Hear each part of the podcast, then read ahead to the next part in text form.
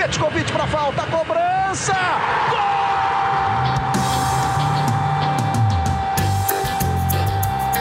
Está entrando no ar o podcast Sabe de quem? Do Flamengo! Do rubro-negro, da nação, é o GE Flamengo.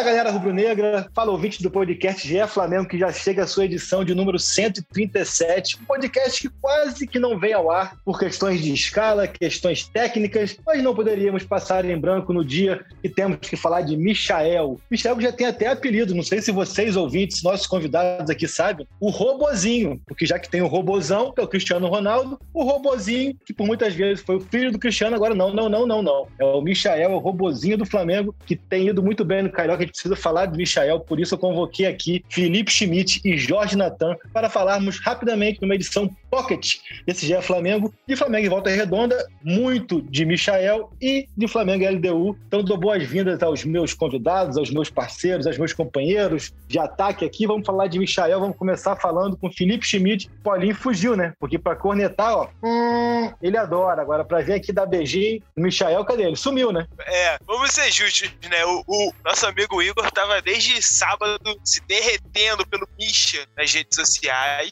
Ele tava todo animado para fazer o podcast hoje, mas a gente tentou gravar pela manhã, não deu. Né, e depois ele desapareceu, então estamos aqui nós três. Misha do Carioca tá indo muito bem, né? Duas assistências, é o líder de assistências do Flamengo na temporada com seis assim, o que mais me, me, marcou também foi a felicidade dos companheiros, da comissão técnica, da diretoria, de ver o Michael indo bem, né? Ficou bem claro.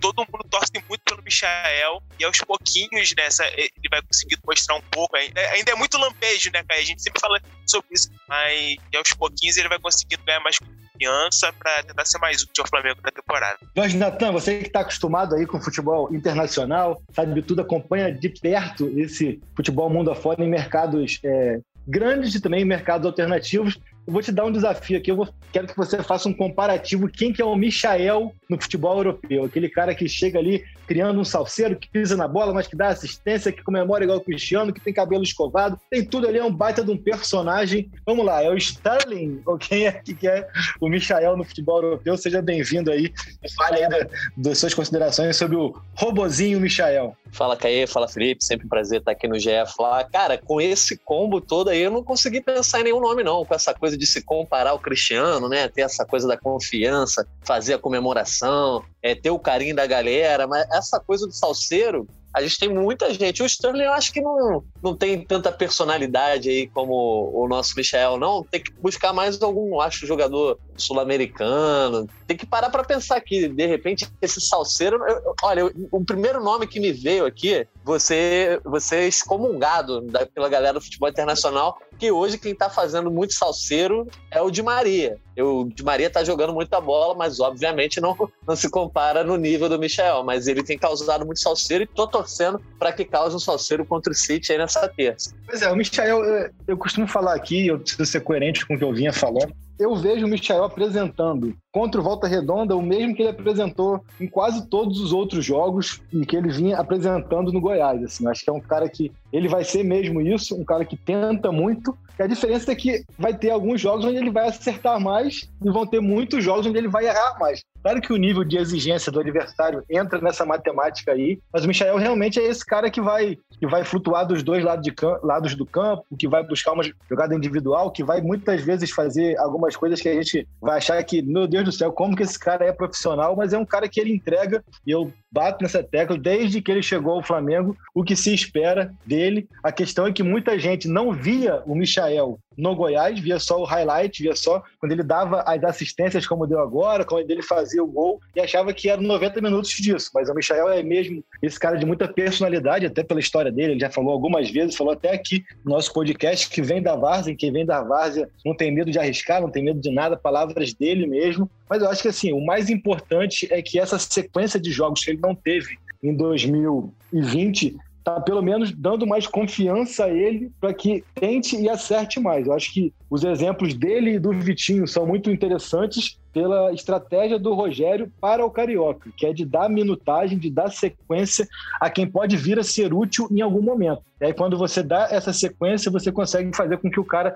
é, se sinta mais confiante para acertar mais. E é o caso dos dois. Acho que a gente voltar a falar de Pedro aqui é chovendo molhado, Pedro com três gols. A gente sabe que o Pedro é um cara que vai entregar, que sempre entrega. Até uma matéria do Felipe Schmidt hoje, ele consegue ter um início de ano 2021 melhor do que o 2020, que já tinha sido muito bom. Mas acho que a gente precisa falar aqui mesmo do quanto que é importante essa recuperação de Michael e de Vitinho, né, Felipe e Natan? Acho que é, é importante que, assim, é, tendo esses dois jogadores como úteis, como é, é, o que se espera deles, não se espera que sejam dos jogadores que vão decidir partidas ou decidir jogos ou campeonatos, mas espera-se que eles sejam úteis, tendo os dois úteis, como tem sido em 2021, aí sim o Flamengo passa a fazer valer o tão aclamado melhor elenco do Brasil. Porque aí o melhor elenco do Brasil se faz valer quando essas peças que vêm do banco realmente entram e entregam alguma coisa. A gente falava aqui que ano passado o Rogério ele mudava muitas vezes no limite do cansaço dos titulares, e o grande problema era que quem entrava não conseguia entregar quase que nada. Né? Então, quando você tem aí João Gomes entrando sempre muito bem, René que entra e entrega o que espera dele. Vitinho, Michael, Hugo Moura, você come... Pedro, você começa a entender que sim, realmente esse elenco é um elenco que dá fôlego para ganhar qualquer competição que dispute. Vocês concordam? Cara, eu vou falar aqui então. Eu acho que é importante isso, essa questão da minutagem também, para você meio que mudar o rótulo que essas opções têm, né? Porque o Flamengo começa ali 2020, depois das contratações, né? Com a coisa de que 2019 seria ainda. É, o elenco de 2019 estava ainda melhor, né? Com as opções, por exemplo, na zaga do Gustavo Henrique e do Léo Pereira. E lá na frente, que você, além do Vitinho, estava trazendo o Michael, etc. E o Pedro tinha sido contratado. Só que na reta final do ano e na virada para esse ano aí na, no final do Brasileirão, houve tanto desgaste que qualquer jogador que o Rogério Senna chamasse no segundo tempo, a torcida reclamava. Reclamava quando o Vitinho entrava, reclamava quando o Michel entrava, reclamava se tivesse Léo Pereira ou Gustavo Henrique na zaga. O único que agradava mesmo saindo do banco era o, o, o Pedro. Eu acho que é importante, o Carioca muitas vezes é traiçoeiro, mas é importante esse processo e eles estão aproveitando o Vitinho e o Michel estão sendo mais confiáveis, não só para o Rogério Ceni, mas para a torcida, né? Hoje, se precisar mudar um jogo, por exemplo, na altitude aí na terça-feira, se o Rogério Ceni chamar o Vitinho, não vai ser aquela coisa do torcedor socar a mesa e falar, pô, lá vem o Vitinho. Não, ele vai, pô, de repente o Vitinho vai fazer alguma coisa ali. E agora o Michel, eu acho, com uma sequência de atuações, mas principalmente com essa atuação em uma semifinal, ele consegue justamente, se o Rogério chamar ele aí na terça, o torcedor vai falar, pô, o Michel vai para dentro, vai fazer um salseiro. Então, é um processo muito importante para toda a temporada, né? E tem uma Exatamente. e tem uma questão financeira também do Michel, que são dois cenários, né? Um, se ele se tornar realmente uma opção confiável, o Flamengo não precisa ir no mercado buscar outro jogador de lado de campo, que era uma coisa que lá no início do ano, chegou até a dar matéria sobre isso, era uma, coisa, era, um, era uma posição analisada pela diretoria. Segundo cenário, se ele realmente começa a ir bem e tal, ele recupera valor de mercado e de repente é uma venda aí que o Flamengo faz esse ano, que precisa fazer, né? Tá, tá, no orçamento e consegue de repente recuperar o valor que investiu nele. Então são dois cenários que o Michel bem, não só a parte esportiva, mas ele pode contribuir também nessa parte financeira do Flamengo. Exatamente, assim, é, é, a gente tem aí o um exemplo claro e recente do Léo Pereira, né? Em que passou por uma situação é, similar à do Michel, o próprio Marcos Braz já falou pra gente em, no nosso podcast semana passada de que os valores apresentados pelo Léo Pereira não eram nem próximos do que é, o que foram apresentados ao Michael, e até disse que seria uma brincadeira, mas a partir do momento onde você vê o Léo Pereira como que praticamente desde novembro ele não entra em campo, ele entrou em campo somente naqueles jogos ali onde era o time C mesmo, assim. Então você, que imagem que você passa para o mercado? O que, que você vai querer pedir do mercado diante de um jogador que você coloca como quinta, sexta opção no, no seu setor, por mais que você tenha pago é, alguns milhões de euros por ele. Então, assim, aí agora tem essa situação do Léo Pereira que está realmente na prateleira ali. Quem, quem quiser vir e levar, é, a situação vai estar ainda muito mais facilitada pelo que aconteceu na semana passada, faltar treinamento, é, vídeo vazado em, em noitada e tudo mais. O Michael, pelo menos, ele consegue realmente mudar essa situação, assim, porque é, a percepção que eu tenho é de que esse Flamengo é, muito vitorioso é, e que ainda tem muita lenha para queimar, mas eu acho que em algumas posições, em algumas situações, você precisa estimular a competitividade e tirar alguns atletas da zona de conforto. Acho que o Michael ainda assim pode ser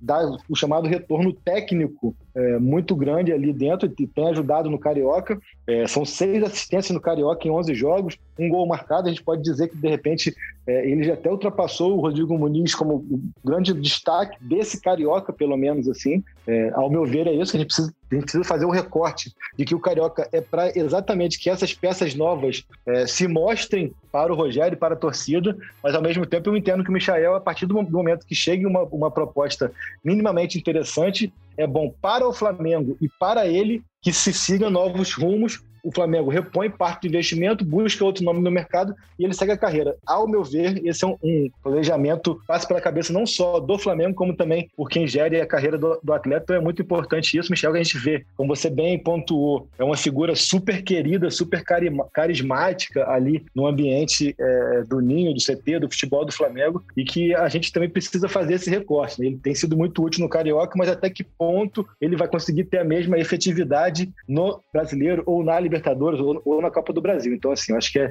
é ter um pouco é, esse equilíbrio. É, por outro lado, eu já acho que o outro personagem que a gente tem que falar aqui, que é o Vitinho, esse sim vive seu melhor momento é, pelo Flamengo e um momento onde ele tem conseguido entregar em compromissos na Libertadores, em compromissos importantes no Brasil, no Carioca. E esse sim, eu acho que pode ser uma peça muito útil para, para o decorrer da, da temporada como um todo. Né? Eu até trouxe no Twitter, no, é, durante o jogo ali, a gente comenta ali, né, pro nosso tempo real e tudo mais. É, na minha percepção, o melhor em campo no sábado não foi nem o Pedro nem o Michael. Para mim foi o Vitinho, porque o, o, Vitinho muitas vezes foi quem fez o time jogar, foi quem fez o time andar. Ele, ele desempenhou, desempenhou um papel ali que é, muitas vezes a gente falava no passado, que era do 2019, perdão, que era do Everton Ribeiro, que era aquele cara que não aparecia com o gol ou com a assistência, mas era quem é, destruía a defesa adversária, o setor defensivo adversário, para que os homens de frente conseguissem dar é, é, assistência e marcar os gols. Assim. Eu acho que o lance do segundo gol em especial é muito emblemático, uma arrancada dele ali no contra-ataque, onde ele, ele dá um passe ali é, é em diagonal, um facão, para o Michael, e aí fica tudo muito mais fácil para que o Michael e o Pedro executem ali a assistência e o gol. E foram várias jogadas desde o primeiro tempo que o Vitinho fez isso assim. Ele conseguia é, destruir, desconstruir ali aquele setor defensivo adversário. Muitas vezes o Ribeiro, por exemplo, chegou de maneira muito mais aguda, o Pedro também, o Michael no segundo tempo. O que vocês acham desse Vitinho aí que tem entrado quase sempre bem, né? A gente acostumou-se a falar aqui de que ele sempre entrava mal. O Vitinho tem entrado quase sempre bem. Foi muito bem contra o Lacalheira, foi muito bem contra o Volta Redonda, tem feito bons jogos há um bom tempo, fez o gol do título da, da Taça Guanabara. Fala aí do, do Vitinho, que para mim, cada vez mais tem sido uma peça importante nesse elenco, né? É, eu tô feliz com, com o crescimento do Michel, mas impressionado mesmo eu estou mais com o Vitinho, justamente por tudo que você já pontuou. E eu acho que a diferença que a gente pode colocar do Michel para o Vitinho é que talvez o Michel não, não esteja, por mais que ele consiga, às vezes, é, agora no Carioca, está conseguindo fazer algumas jogadas, é, é, brilhar um pouco mais, mas ele não está tão à altura dos titulares do Flamengo como, por exemplo, o Vitinho, acho que pode estar, né? Acho que a capacidade técnica, a queda de quando você tira um Arrascaeta para o Vitinho é uma, e a queda quando você tira, sei lá, o Bruno Henrique pelo Michel é uma queda bem maior, por mais que o Michel tenha capacidade. Eu acho que houve, na verdade, um erro de avaliação na hora de contratá-lo pelo preço que se pagou, pelo, pelo, pela forma que ele foi badalado é, diante do jogador que ele é. Já o Vitinho, não, eu enxergo muita capacidade técnica nele. E assim, eu, eu acho que dá para comparar um pouco com o caso do, do Arão, por exemplo. O que incomodava sempre na a torcida com relação ao Arão não era a capacidade técnica dele, não era é, a forma que ele defende, não é a forma que ele dá um passe, é, e sim, às vezes, um, algum tipo de postura, é, algum tipo de desligamento repentino, é, algum tipo até de displicência, às vezes, na hora de um passe. Eu acho que isso que é o, o, que incomoda mais a torcida do Flamengo com relação ao Vitinho. Porque capacidade técnica ele tem muita. Inclusive, eu acho que é o cara que melhor finaliza é, de fora da área, ali, de média distância no Flamengo. É uma arma que faz falta para o Flamengo aí em diversos jogos quando pega o adversário muito fechado. Então, o Vitinho ter mais confiança e, ao mesmo tempo, também demonstrar é, um pouco mais de força física, eu acho que ele tá, tá mais forte, né? É, ele demonstrar até mesmo um pouco mais de correria, né? A, forma de chegar na bola na dividida. Isso também está agradando muito a torcida do Flamengo e isso transforma ele numa opção muito importante aí para o decorrer da temporada por conta disso. Porque eu acho que na capacidade técnica você consegue substituir o, o, o meio de campo ali. Óbvio que o Rascaeta e o Ribeiro são muito fora da curva, né? Mas o Vitinho também é um jogador que eu considero que seria titular, talvez em todas as equipes do país. Você pode até citar alguma aí que não seja, mas então é importante ter o Vitinho como opção técnica, sim. E eu fico, tô até impressionado, assim, com algumas jogadas que o Vitinho vem fazendo, que são jogadas de, de um jogador que tem qualidade. Para mim, o Vitinho é o reforço do Flamengo pro ano, é o Vitinho, né? O Flamengo que segurou, apertou os cintos, né? Trouxe o Bruno Viano e o Vitinho é um reforço, assim, que de repente nem, nem o time nem a diretoria esperava tanto dele, né? É uma entrega que tá realmente em altíssimo nível, já coloca ele no patamar ali para brigar por titularidade. E assim, é impressionante como ele jogando por dentro, ele joga, ele rende bem mais, né? A gente tá acostumado a ver o Vitinho atuando pelas pontas. Eu vejo até que o Vitinho tem mais chance de ser titular jogando pelas pontas, mas ele jogando por dentro contra o Volta Redonda, foi o que o Caio falou, ele facilitou o jogo para todo mundo, né? Toda vez que ele pegava a bola, ele clareava a jogada, criava. O Pedro fez três gols, né? É difícil tirar um pouco o título de craque do jogo o Pedro, mas realmente o Vitinho foi. Concordo. E o Pedro, assim, é, chovendo molhado, o tanto que ele, que ele entrega, é, vou repetir também aqui o que eu já falei algumas vezes, acho que cabe ao Rogério, acima de tudo, apresentar opções para que ele possa colocar em campo os quatro melhores dos seis grandes homens de frente que ele tem. Ele tem os, os, o quarteto ali que é famoso desde 2019, mas o Vitinho e o Pedro, a gente sabe ali que é, qualquer um entra nesse patamar aí que o, que o Natan falou de que seriam titulares provavelmente nos 19 adversários da Série A. Então, assim, para mim não importa se quem tem que ser titular. Eu até não, não me incomodo que, que, o Pedro e o Vitinho continuem na situação que estão diante do quanto do tanto que os outros é, performam ou já performaram. Eu acho que o, principal é o Rogério ter em mente ter em mente alternativas para que ele possa estimular a competitividade e possa mexer no time de maneira que não fique aquilo, ah, para entrar o Pedro tem que sair o Gabigol, para entrar o Vitinho tem que sair o Rascaeta ou o Ribeiro. Não, buscar alternativas para que ele possa variar dentro de quem esteja melhor é, finalizando aqui, o que era para ser pocket, já não é nada de pocket, né? Mas finalizando aqui sobre o jogo contra o Walter Redondo, eu queria falar do Ribeiro. Eu achei o Ribeiro muito mais participativo do que nos outros jogos, ainda errou bastante. A gente tem ali, é, no mínimo, três finalizações dele num espaço de cinco minutos, onde ele finaliza uma que pegou na trave, ele deu azar ali. Se bem que eu acho que ele poderia ter tomado outras decisões, até por ser canhoto, poderia dar uma chapada ali é, mais óbvia até para ele que se, é, faria o gol, mas ele teve outras duas finalizações ruins também, pouco antes. Deu um bom passo pro, para o Pedro, participou bem mais do que vinha participando, mas ainda abaixo do que, do que, do que se espera é, de um jogador do nível dele, mas assim, é, é bom pontuar também essa, essa, questão do equilíbrio, porque senão a gente vai entrar naquela, naquele efeito manada, como se fala, de que já, já querem escorraçar o cara, né? Então acho que ele demonstrou uma evolução, talvez até por ser a, a grande figura do quarteto, a única figura do quarteto em campo, mas ainda precisa melhorar, mas já a gente precisa ver, entender que ele já melhorou um pouquinho, vocês concordam? Eu concordo bastante, inclusive comprei uma discussão aí com os amigos durante o jogo, reclamaram do gol perdido, é óbvio que é um gol que não se pode perder, mas a gente tem que entender que caiu no pé direito dele, ele poderia ter tido outras escolhas ali, mas só o fato dele estar tá aparecendo, estar tá conseguindo criar mais, eu acho que isso já é muito importante para ir recuperando a confiança dele. Óbvio que a bola se tivesse entrado, recuperaria ainda mais, né? deixaria ele ainda mais é, confiante, mas tem que entender que o cara está no processo e não tem como descartá-lo, né? Seja jogando para reserva ou pedindo a saída dele, tem que sim fazer esse processo de dar confiança para o Ribeiro. E eu também gostei da atuação dele contra o Volta Redonda e acho que ele pode continuar sendo uma opção muito importante aí. Cara, o Everton tem que fazer o simples: pegar a confiança. Ele já fez uns golaços, já tirou muita jogada da cartola, mas nesse momento acho que a receita para ele é fazer o simples, que aí certamente a torcida vai apoiar, ele também vai ficar mais confiante. Acho que a chave aí é confiança, né? Principalmente aquele segundo lance que ele recebe na área, livre, né? Tu vê como ele demora para decidir o que vai fazer. Acho que tem muita essa questão de, de confiança mesmo. Mas eu, eu, concordo com vocês, eu acho que eu acho que dá pra, dá segurar mais um pouquinho e usar também esses jogos do Carioca aí, né? Tá acabando, mas de repente é uma forma também dele jogar mais, ganhar mais confiança e, e evoluindo. Agora a gente pode passar já pro, pro jogo de terça-feira, Flamengo e a LDU. LDU e Flamengo na altitude de 2.850 metros de Quito. É, eu até usei como gancho aqui na matéria do Bruno Henrique, eu vou até fugir de um recorte maior de altitude, vou trazer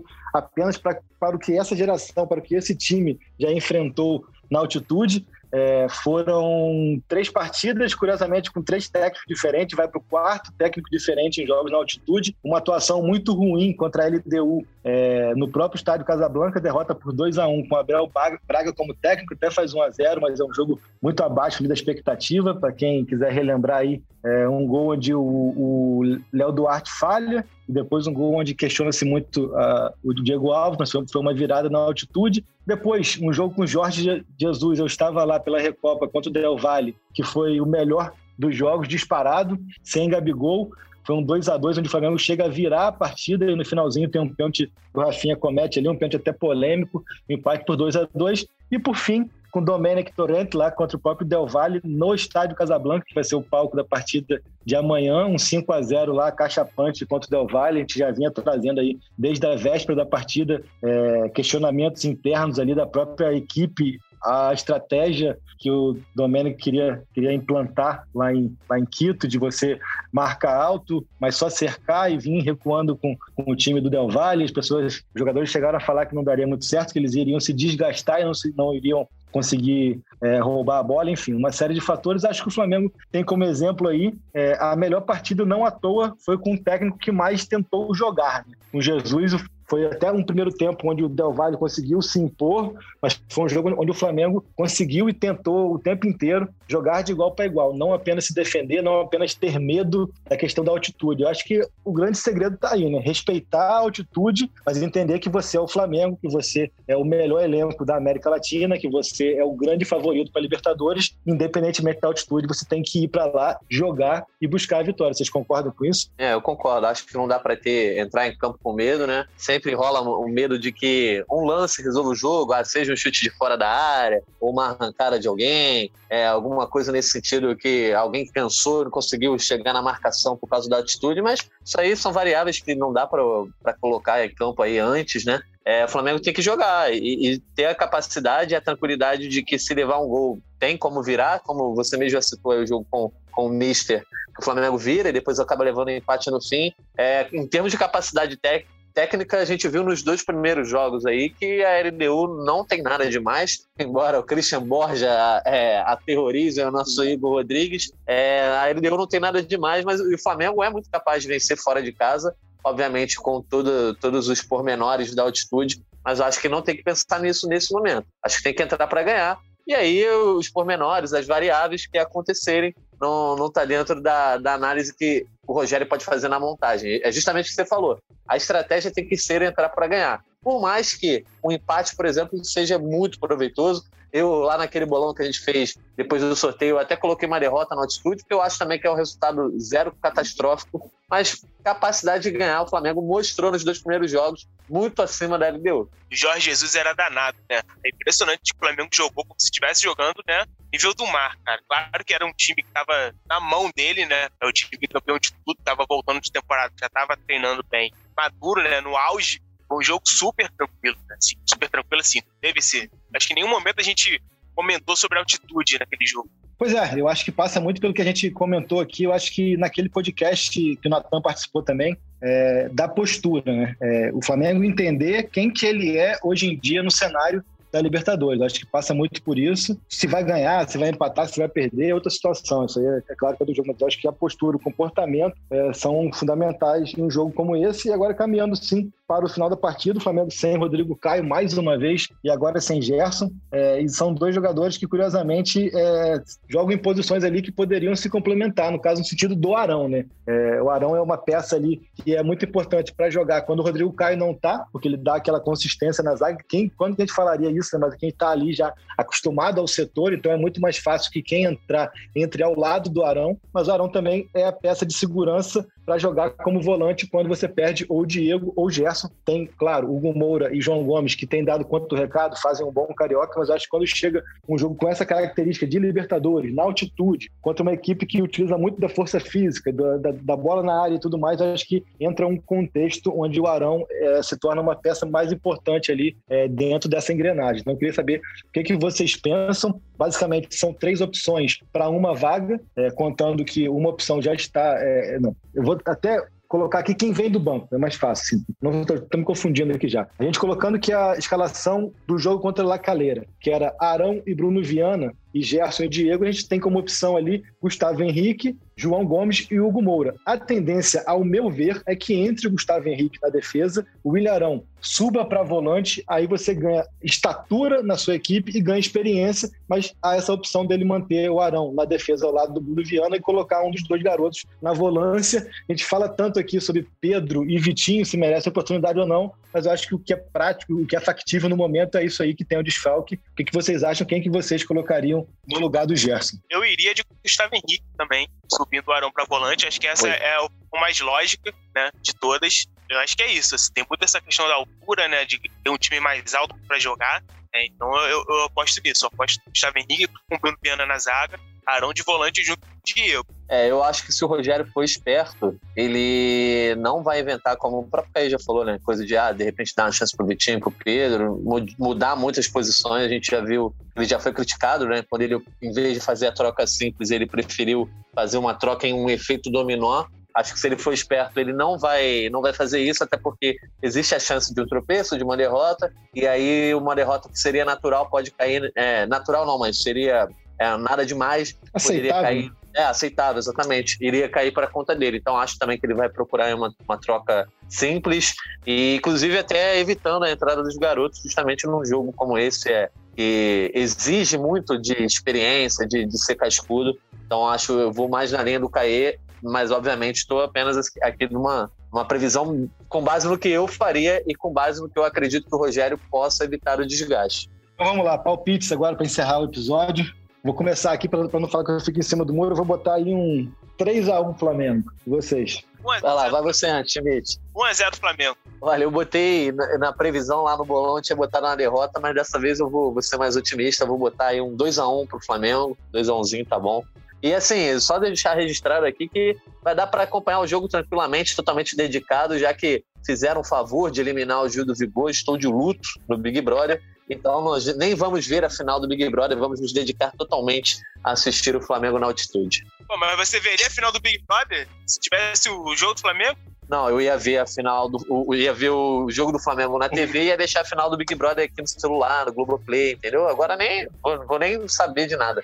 Estamos todos indignados, indignados, estamos lascados aqui. Então fica aqui o luto e a nosso carinho a Gilberto do Vigor. Que vontade de dar um abraço. Eu vou, eu vou confessar a vocês que eu estava conversando com o Thiago Benevenuti hoje. Falei, Bené, vamos dar um pulinho na redação ali, como quem não quer nada, para dar um abraço no Gil. Porque, para quem não sabe, a gravação ali do, do Eliminado, no, no, no, mesmo edifício onde fica a nossa redação, a gravação do Multishow lá. Eu falei, Ih, rapaz, vou dar uma de João sem braço, vou dar um pulinho ali. Opa! Ô, Gilbertinho, vem cá no tchaca, tic, tchac, tchac, tchac, dar um abraço. Mas acabou que, é, por questão de pandemia e tudo mais, a gente achou melhor não sair de casa com esse objetivo, mas fica aqui o registro. Voltamos na quarta-feira para mais um episódio desse GE Flamengo. Obrigado, Schmidt. Obrigado, Natan. Suas considerações finais. É, vamos Eu... ver se o Igor volta, né? E aí, de, de erro, é, né?